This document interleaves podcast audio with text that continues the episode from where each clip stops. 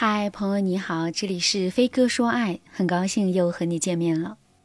优拉遭遇了人生当中的一个重大打击，她遇到了现实版《消失的她》。事情是这样的，优拉和闺蜜们在《消失的她》上映第一天就去看了。看完电影呢，闺蜜半开玩笑对优拉说：“你对你那个未婚夫也要小心一点，我怎么记得你帮他还了一大笔钱呢？”尤拉听了之后，心里咯噔一下，就像是第六感突然在提醒尤拉要注意些什么。尤拉回到家之后，趁男友不注意，查看了他的手机。说实话，这是他们恋爱三年以来，尤拉第一次主动看男人手机。结果，她就发现男生平时的聊天内容不堪入目。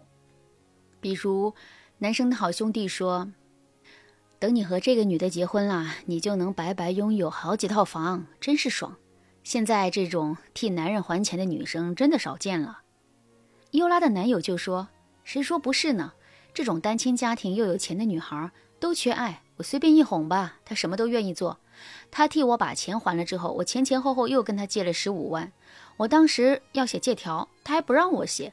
我现在就想着结婚以后偷偷把她那几只猫全部给扔了，整天喵喵叫，烦死了。”然后男友的好兄弟就说。那几只猫可贵了，他不是说最贵的一只要五万多？你别扔啊！你到时候偷偷给我，我给你转卖了，谁也不知道。结果男朋友哈哈一笑说：“行。”我刚才提到的这些内容都是能说出口的，还有一些内容啊，绝对超出大家的想象。尤拉看完这些聊天记录之后，整个人都懵了。她的确没有想到，那个看起来温文尔雅、对自己百依百顺的男朋友。和她那个皮肤黝黑、有一些憨厚的好兄弟是这样的人，而且男友的好兄弟平时见到优拉一口一个嫂子，殷勤的不得了。优拉脾气也冲啊，立刻就冲进卫生间质问男朋友：“这一切都是为什么？”男朋友直接慌了，立马撇清关系说：“亲爱的，你千万别生气，这就是男生之间的口嗨，我绝对不是这样的人。主要是男生为了面子都会说一些言不由衷的话，你一定要相信我。”但这次啊，优拉长了个心眼儿，她表面上原谅了男生，实际上却让闺蜜帮忙仔细查了一下男生的背景，结果发现这个男生近几个月还在赌博，而且啊，男生还给优拉买了好几个意外保险，当然啦，受益人都是男生。什么叫细思极恐？这就是细思极恐。但那段时间，优拉的处境的确不太好，她房子里不止住着男朋友，还有男友的亲戚。尤拉当时就想：如果我在这个世界上消失了，我妈妈一个人怎么办？很多女孩啊，都会像尤拉一样渴望爱情，却总是遇人不淑。如果你不知道该怎么遇到好男人，该怎么正确的选择爱情，怎么取得爱情中的主导权，怎么避免遇到渣男，添加微信文姬零五五，文姬的全拼零五五，让我来帮助你。接下来，尤拉为了保护自己的安全。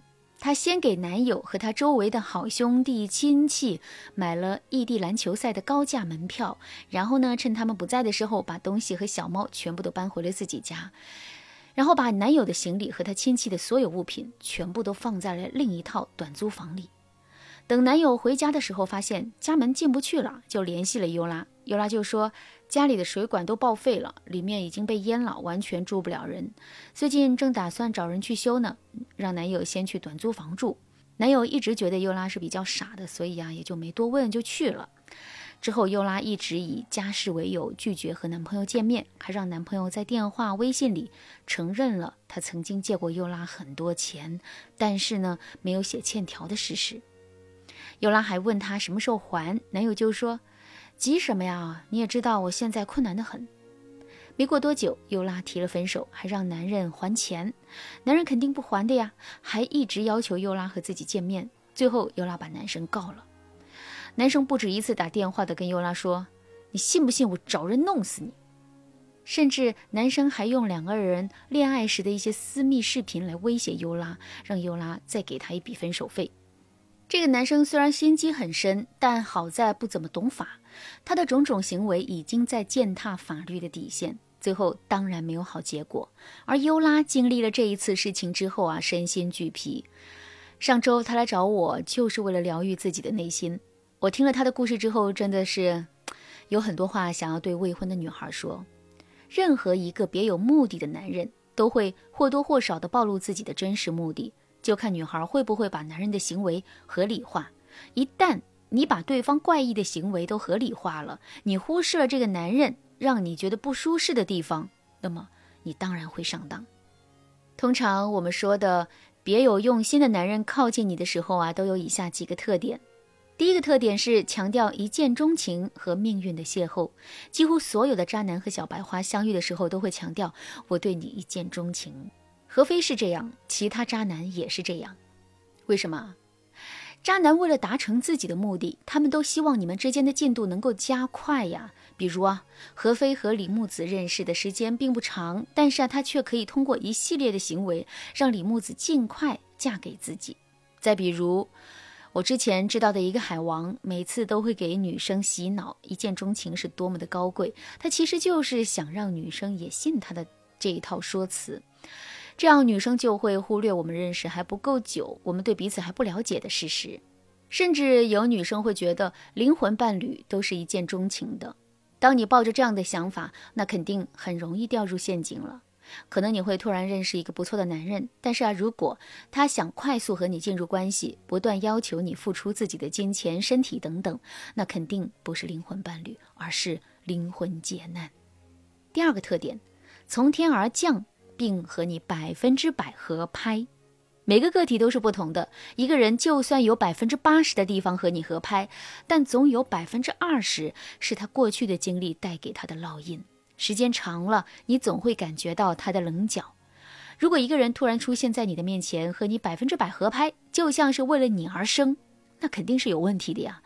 何炅曾经就说过类似的话：警惕那个从天而降，让你觉得百分之百合拍并顺着你的人。